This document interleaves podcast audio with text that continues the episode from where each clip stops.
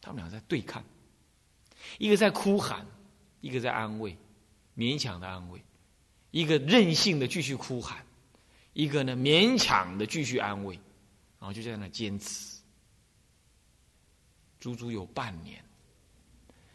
然后那一刹那，老菩萨往生，那个哭喊的人已经没有力气继续哭喊了，而那个继续安慰的那个人呢，他麻木了。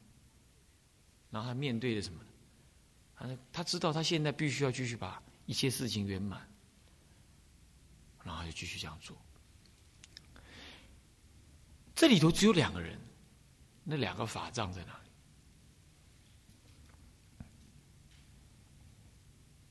没有佛菩萨，懂吗？没有佛菩萨。等到有过了他往生的几天之后。我已经伤心到不能再伤心，啊这两个人合在一块，啊，好像是在助念呐，往生二十四小时之内的事。你们正在一些人正在那助念，我就看着那个佛菩萨，我那样我我就问我自己，我一直正念没有失啊，这些刚刚的这些类似歇斯底里的状况，也是在我认知的情况底下歇斯底里，我就让他这样子。他还这样子，我有两个我，就是真如心跟妄想心在那里。那我看那个妄想心在干嘛？可是妄想心很强的，它像大风大浪，一直冲着你的那个真如心。你那真如心就凭着过去的修修行啊，就顶着，他快要顶不住了。然后呢，就在那往生那个时候，大家正在助念，然后我就看着佛菩萨，我看阿弥陀佛。他静静的站在那里。那个时候，我突然间才一个感觉，哦，这半年以来，我都在靠自己。即使我念佛号，我也我也用我自己的心在念佛号。我从来就没有相信过阿弥陀佛知道。如果我知那个时候我就知道阿弥陀佛知道的话，我会奋斗，我会尽一切奋斗。但是那个时候我会比较好受一点，讲白话一点的话，我会比较能够如幻如化的看待这一切。可是那个时候没有，那个时候我投入这个戏码当中去演戏，没停，自己没有抽开，为什么呢？因为觉得这出戏要自己下去演呐，那我就投入了，我忘记了阿弥陀佛在旁边看着，我应该知道阿弥陀佛在护念我。那时候即使下去演的话，后面还条绳子拉着我，我不会完全投入，因此我也不会那么苦。那菩萨也不会因为看到我苦而他更苦，那事情或许会更好一点。啊，等到他往生之后，我才刹那之间悟到这个道理，还不太慢了，总算悟到了，还不太慢。但是菩萨已经往生了。现在只好，而不是只好，而说现在必须要做的就是把这一切所悟的内容呢，赶快趁它还热的时候，告诉有缘的人，告诉有缘的人。那么呢，让有缘的人呢，遇到类似的境界的时候，能够比我更有资粮啊。这就是信因，当然也接着也是信果了。信怎么样子的果呢？他的文字上所说的果呢，是指的说念佛必定往生，人家也得往生，有这个果，你当然也有这个能往生的这个果。这个还是在念佛因跟念佛果之间徘徊。那么我们现在还在进一步的讲。刚刚说信念佛为念相信阿弥陀佛为我们种下以往生的这个因，现在进一步的呢还要这么说，相信那个果，相信什么果？相信往生之粮已经具足这样子的果，对呀，一念投归极乐，这一念愿心不失，乃至临终十念，你即能往生。那这个果是不是往生的果也完成了？我常说这叫果地中念佛。那个时候念佛不是念阿弥陀佛求他接引我，念那是阿弥陀佛是感恩呐，阿弥陀佛，阿弥陀佛，感恩啊！您了解的，我是要往生的。阿弥陀佛，您了解的，我菩萨在苦难当中。阿弥陀佛，时候到了，您就要接引他哈，您要接引他，对不对？我不用担心，对不对？药就是去吃吧，病就如幻的去医吧。时候到了，您就接引他，对不对？阿弥陀佛，我相信的，他是能往生的。这样子，这样子。如果那个时候我是这样念，我就不会那么苦，事情会更好一点。但那个时候我没有这样子，我没有相信那个果，所以我担心菩萨很苦，我担心我老母亲好可怜。我好不忍，我像一个大凡夫一样，好不忍。了解吗？我菩萨在重病当中，他曾经跟我讲一句话，他说：“你的姻缘就要到了，天机不可泄露，你要记得哦，以后一切要随缘。”这是他对我的开示。我知道他有很多话，他很清楚，但是他不告诉我。然后他告诉我一句话，他说：“我知道，我病是为你而病的。”他跟我讲这样子的话。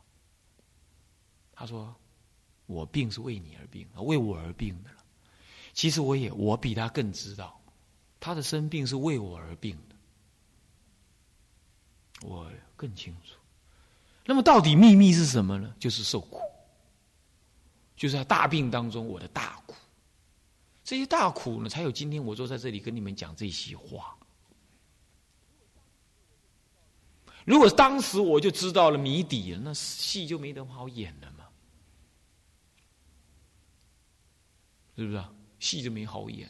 释迦佛四出城门，看到生老病死，那不过是天人演生老病死给他看，对不对？要是释迦佛当时做悉达多太子，知道这件事情是假的，人家演他看的，那这样我就继续做我的太子，那那就没有释迦佛出世。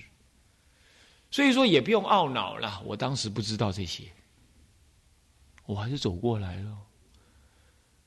往后的日子还很长，我要怎么样彰显诸佛菩萨对我的护念？以及我的菩萨对我无微不至的护念，乃至于不惜以生病的苦难。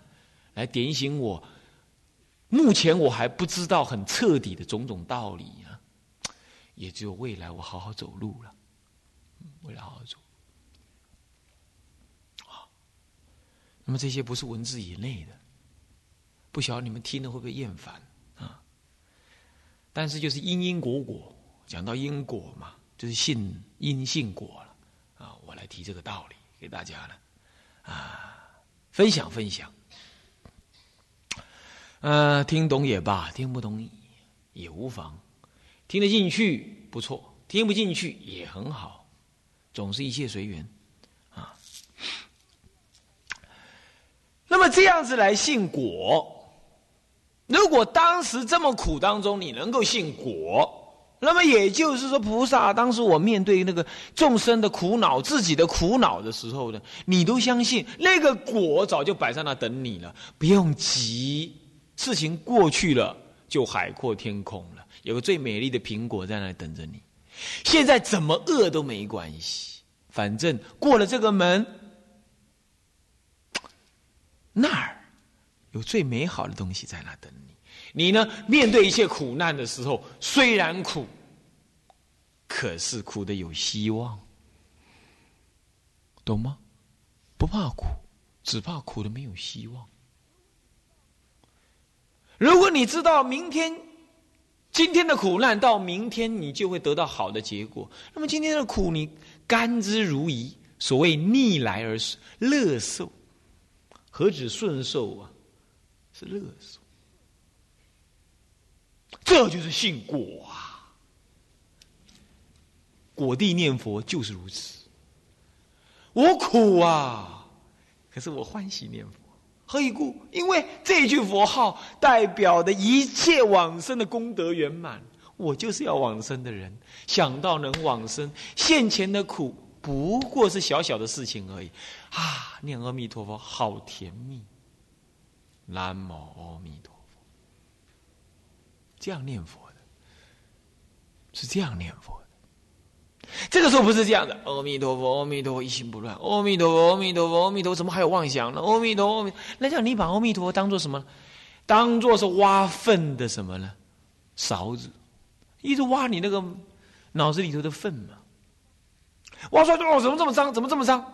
你拿那个这么美好的东西，你就挖粪，不是这样子。阿弥陀佛的存在，代表了弥陀佛的一切本愿成就。也代表了你往生的因缘成就。今天你念发用感恩的心，南无阿弥陀佛啊！我已经往生，南无阿弥陀佛。只要我愿意往生，我就能往生。一往生，无量无边的大乐等着我。哎呀，现在苦算什么呢？阿弥陀！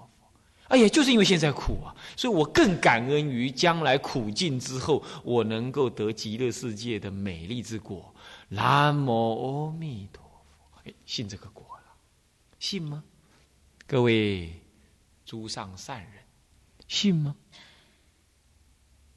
你信吗？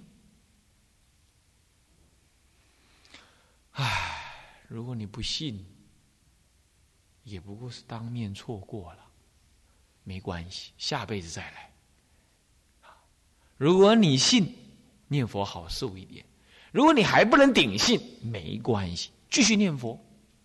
继续专心念佛、拜佛、求忏悔，继续去吃苦，继续听经闻法，总是朝着师父这么说的方向去做，去听、去思维、去感受。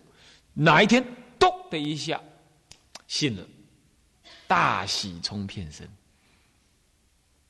生死大事已毕。所以从信因也可以大事已毕，从信果也可以大事已毕。这里头讲的信因信果。那就跟偶一大师稍有不同，我们是借题发挥，啊，你们感受看看，对不对？你们感受看看。好，这是信果，昨天没跟大家提的，现在讲信事。信事，什么是事？佛门里头的天台家讲事，啊，跟。贤守家，也就华严家讲事，这是一样的，是什么呢？一切具体存在的、形而下的动作存在的万事万物，这叫做事，懂吗？属景的书，都是可看、可嗅、可摸、可追求、可得、可失，这样子叫做事，事情的事。什么叫做理？它背后的真理。是为正相应，不可说不可得。可是是事的什么呢？内在的因，内在的推动力，内在的原则，内在的真理，是事所表现的真理。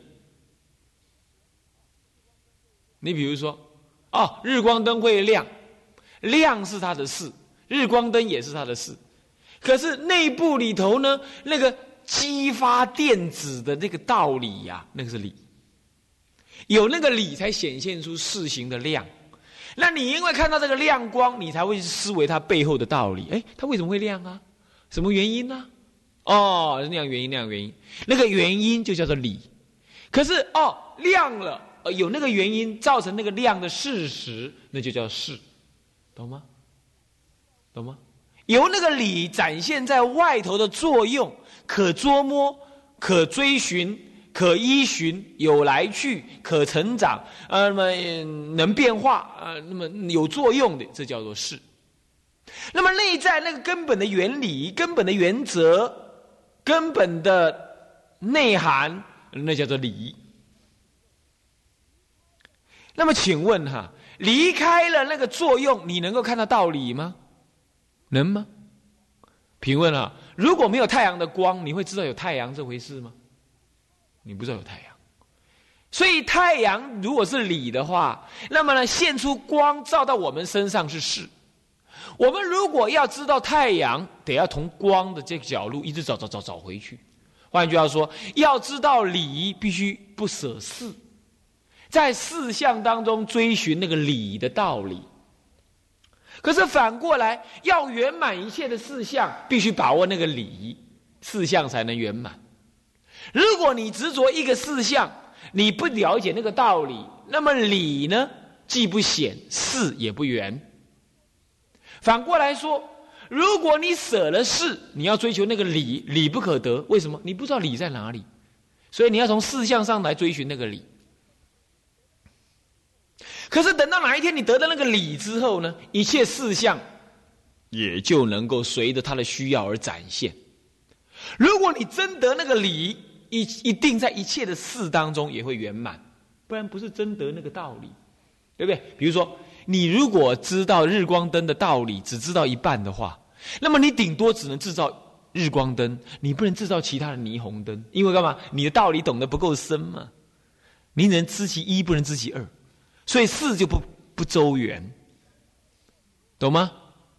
反过来说，如果在四项当中一切周圆，那个理呢，即使未正也不远了啦，懂这意思吗？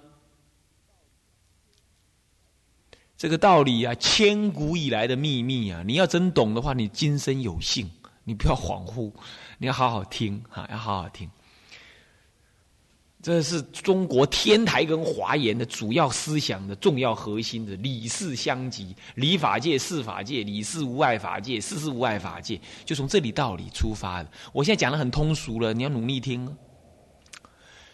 如果反过来，你这个事跟理你已经知道了，现在说理的把握，事才能够圆满，这懂得道理吗？比如说，我彻底知道日光灯制造日光灯的道理的话，我就能够举一反三，制造日光灯也制造霓虹灯。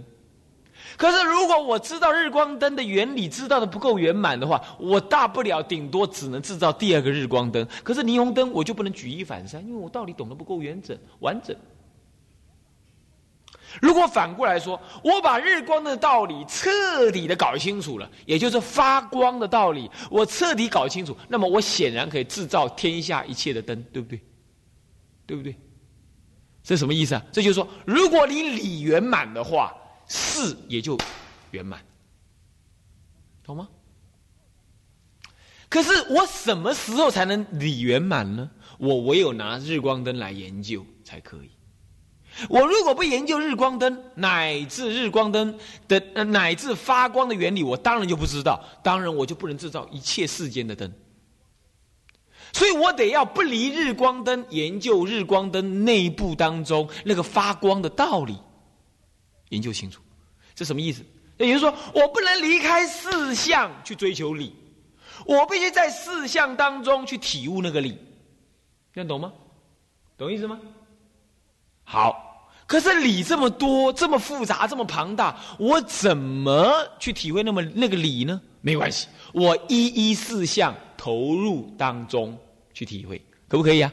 比如说发光的道理呢，有日光灯、霓虹灯、水银灯。那我虽然不知道发光的道理啊，我就拿日光灯研究研究，嘿还不够，我就在研究霓虹灯，在研究它的发光的道理，哎，在研究。水银灯研究它发光的道理，哎，这三种灯发光的道理我都理解了之后，我斗在一块，我就完整的知道一切灯具发光的道理了。这是平这什么意思？也就是说，我在各个的事项当中去圆满之后呢，我的理才能圆满。这样懂意思吗？这样懂意思吗？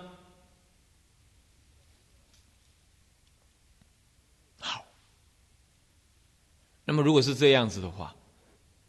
那么，事跟理呢，也就也就怎么样，也就统一了。那么事跟理也就不能偏废。如果我只是买日光灯来，我不知道它的发光道理，那么日光灯坏了，我就没有灯好用了。换句话说，执事而废理的话，如果不懂道理，只是在事项上做的话，总有一天会出差错。所以叫执事废理。直视魅理，不是废魅魅就不知道，迷昧迷茫，直视而魅理。这样话事项做得很好，可是不得大利益，干嘛？日光灯保护的很好啊，可是哪一天日光灯总是无常了，坏了，哎，坏了就不能用了，你就没灯好看了。你不知道发光原理，你不会修理它，你也不会制造另外一个日光灯。这叫直视而魅力，这样当然不好。反过来说，有人执理昧事，执理执理废事。哎，我知道发光的道理，要这样这样这样那样那样那样，嗯，这样这样通电之后就会发光。可是他不去做日光灯，他也永远没灯可用。他知道道理，空有道理，满腹经论在脑子里头，那没没有事项，没有实践，哎，理不能显发作用。哎，我知道日光灯发光的道理啊，可是我不去制造日光灯，我不去努力制造，那么呢，灯永远不亮，你永远在暗中摸索，没效用，无三小路用，没有什么没有什么用处，对不对？好，所以说也不能够执理废事。哎，那也不能执理废事，那这怎么办呢？啊？是这样的，我应该依理而什么而起四修，依着这水银灯的道理，依着灯具的道理，我去做灯，这叫依理四修，对不对？依理而来造事情的修行，依理而起修，起事情，起事项上的修。那么呢，由事修而见理，对不对啊？我我制造一个日光灯，可是不亮哎！我在研究它为什么不亮，哎，更知道它的道理在哪里。所以说，就是来更大的道理。那么借事修而更见理，所以说理事要相及，不能偏废。既要懂得研究日光灯的道理，也要去制造日光灯。制造的过程当中，更知道日光灯的道理。啊，你要两边都做，理事要相及。可是理太多了，我得怎么样？我得全是即理，什么全是即理？我知道那么多道理，乃至于我有不知道的道理都没关系。可是我得把世间一切的事、该做的事我都做了，我才能圆满背后那个绝对的真理。这即是全是即理，完全的满足了、把握了所有的事项。我才能体会那真正背后的道理，这叫诠释即理。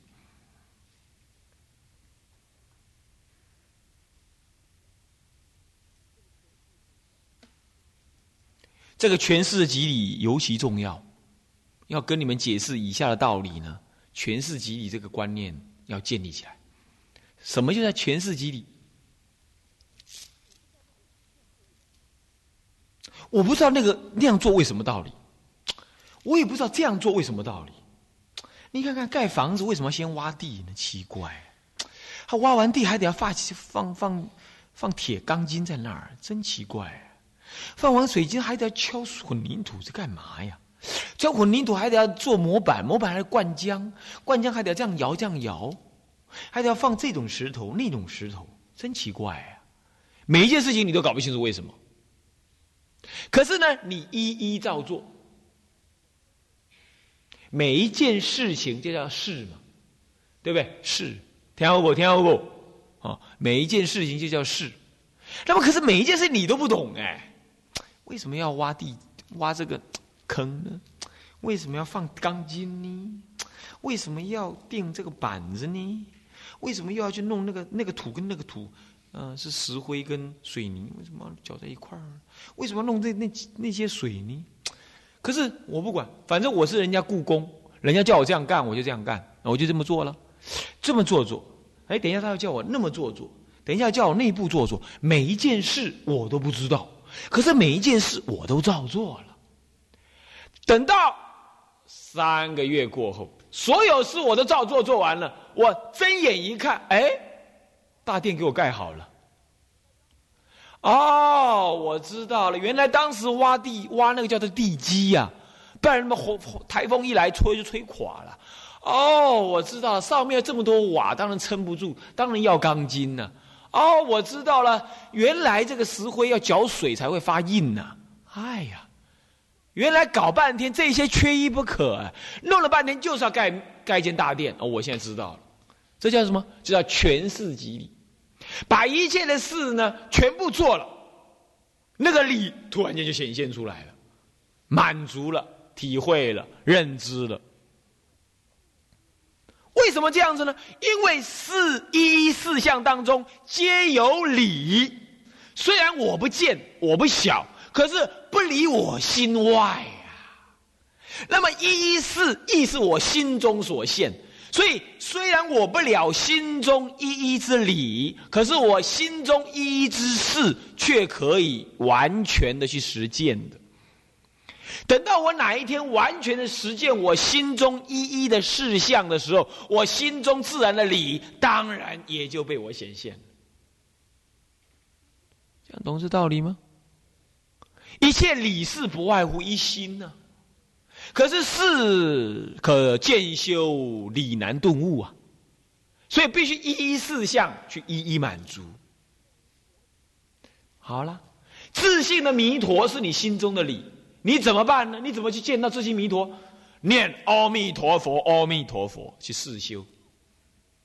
你说一切万法不垢不净，不取不舍啊，那我为这自然一心中可得啊。那你为什么要念阿弥陀佛？没关系，一心可得，不爱我口念阿弥陀，自信中有弥陀，不妨我求西方极乐有佛阿弥陀。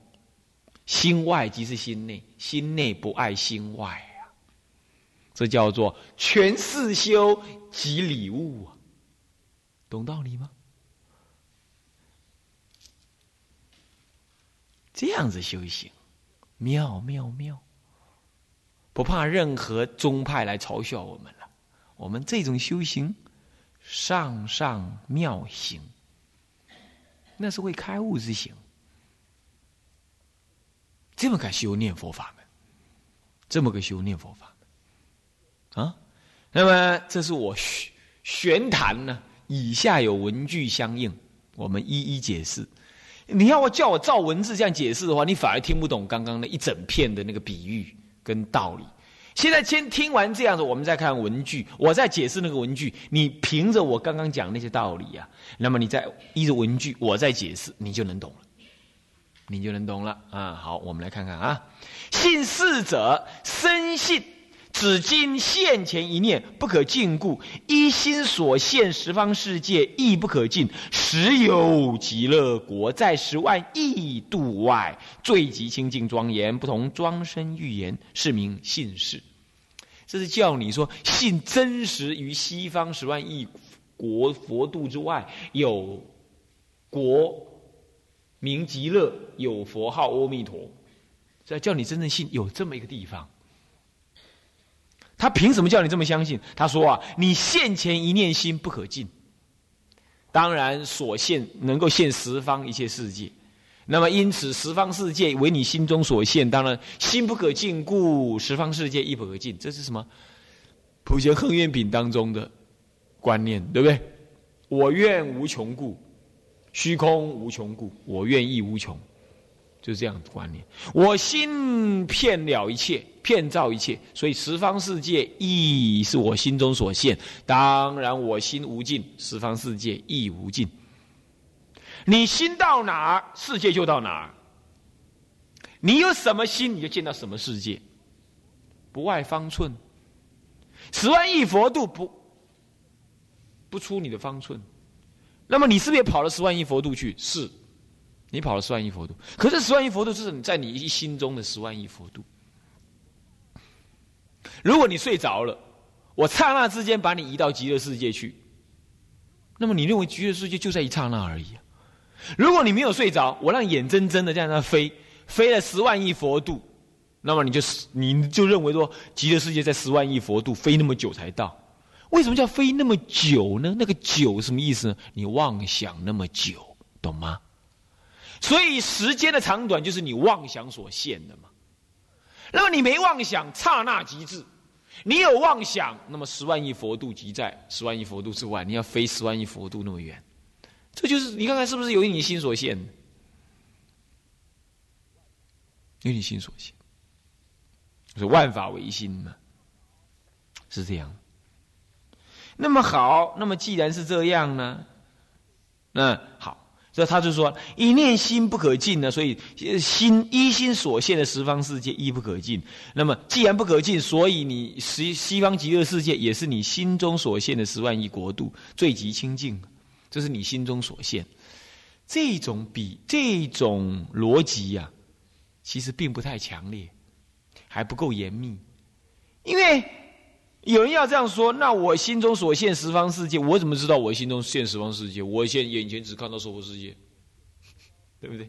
你说极乐世界也是我所现的，可是我想要它出来，出来，出不来，是不是这样的？现不出来啊，是不是这样？那你说是我心中所现，我没感觉呀。刁钻古怪人就这么问，是不是啊？刁钻古怪，所以他这里头呢，一下就跳到那里，是因为他有体会，他就这么说了。可是对现在刁钻古怪人来讲的话，他就很难，很难去，很难去，去，去。去说服他，我们应该要从佛的那边说。不管阿弥陀佛是不是你心中所现，你可以现前一念而说，现前一念心当中有人我，对不对？既然有人我，当然也不爱有人跟佛喽，是不是？这就可以比喻了，这这个推论就容易了，是不是啊？哎，现前一念是不是有我法藏坐在这讲经？是不是有你们坐在那里听经？是不是有人我？分别对呀，那既然这样的，你现前一念当然不也不爱有佛跟什么有你这个凡夫，啊，这是可以，可是这这是比较容易接受的，顶多只是说哦，佛你没看到这样而已，